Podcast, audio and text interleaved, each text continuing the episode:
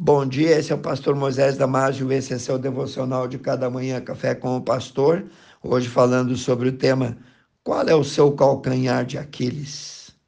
Ou qual é o seu ponto fraco?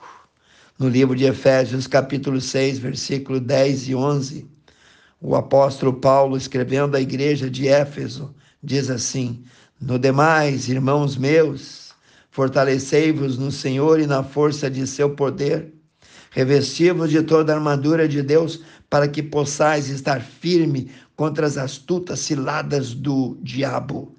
Segundo o dicionário Wikipédia, na mitologia grega, Aquiles foi um herói da Grécia, um dos participantes da Guerra de Troia e o personagem principal e maior da Elíada de Homero. Ele foi um guerreiro ele afirma que Aquiles era invulnerável em todo o seu corpo, exceto em seu calcanhar.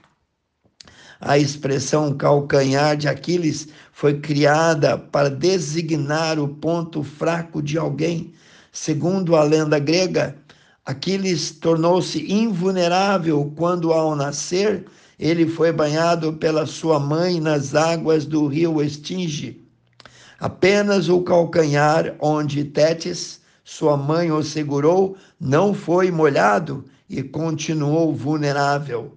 A lenda diz que Aquiles foi flechado no calcanhar pelo seu inimigo, chamado Paris, que já sabia do seu segredo e o seu ponto fraco.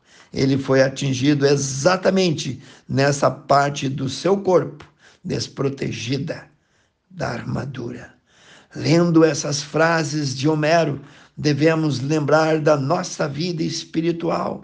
A conversão ao Evangelho de Cristo, embora garante-nos completo perdão de todos os nossos pecados e a certeza real, concreta e absoluta da nossa salvação eterna, não nos exime do risco de sermos atingidos pelas setas venenosas do inimigo número um de nossas almas. Afinal de contas, continuamos com a nossa natureza humana ainda inclinada para a prática do mal, sem contar que o nosso adversário, o diabo, tentará encontrar o espaço nas áreas mais vulneráveis do nosso ser.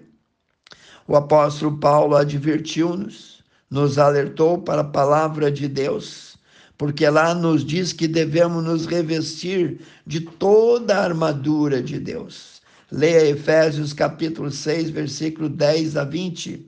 Ele mostra para nós que não podemos baixar a nossa guarda, nem dar nenhuma chance, nenhuma brecha, nenhuma oportunidade para o inimigo.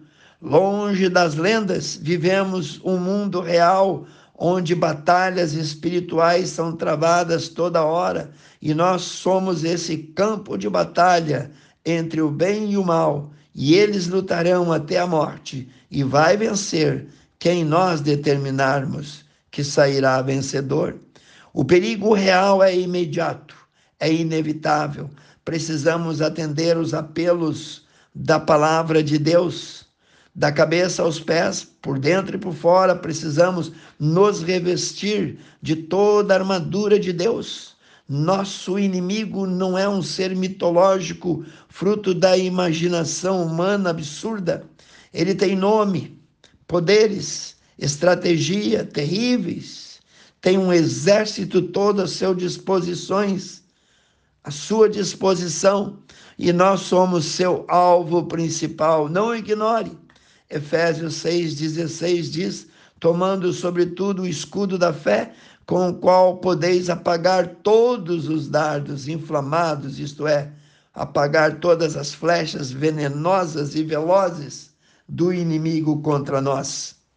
Diz a lenda que Pares ajustou, apontou, disparou caprichosamente a flecha e atingiu o calcanhar de Aquiles mas nosso inimigo não é uma lenda. Ele sabe onde nós somos vulneráveis.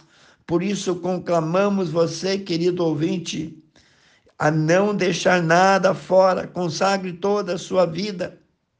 Examine-se à luz da palavra de Deus. Consagre todo o seu ser, mergulhe toda a sua vida em Jesus. Ele é a fonte de água viva. Deus não fez o seu calcanhar para ser o alvo de Satanás.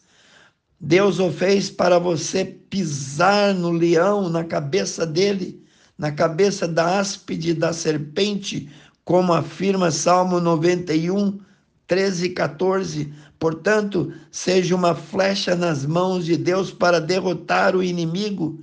Também é oportuno salientar que, a despeito da inevitabilidade de pecar, devemos lutar com as armas espirituais disponíveis, com as armas descritas na palavra de Deus, fé, obediência à palavra e muita oração. No livro de 1 Pedro, capítulo 4, versículo 2 diz: "Para que no tempo em que nos resta na carne, não vivamos nós mais segundo as concupiscências dos homens, mas segundo a vontade de Deus." Que Deus te abençoe, meu querido. Quero orar contigo, precioso Deus e eterno Pai. Abençoe, Senhor.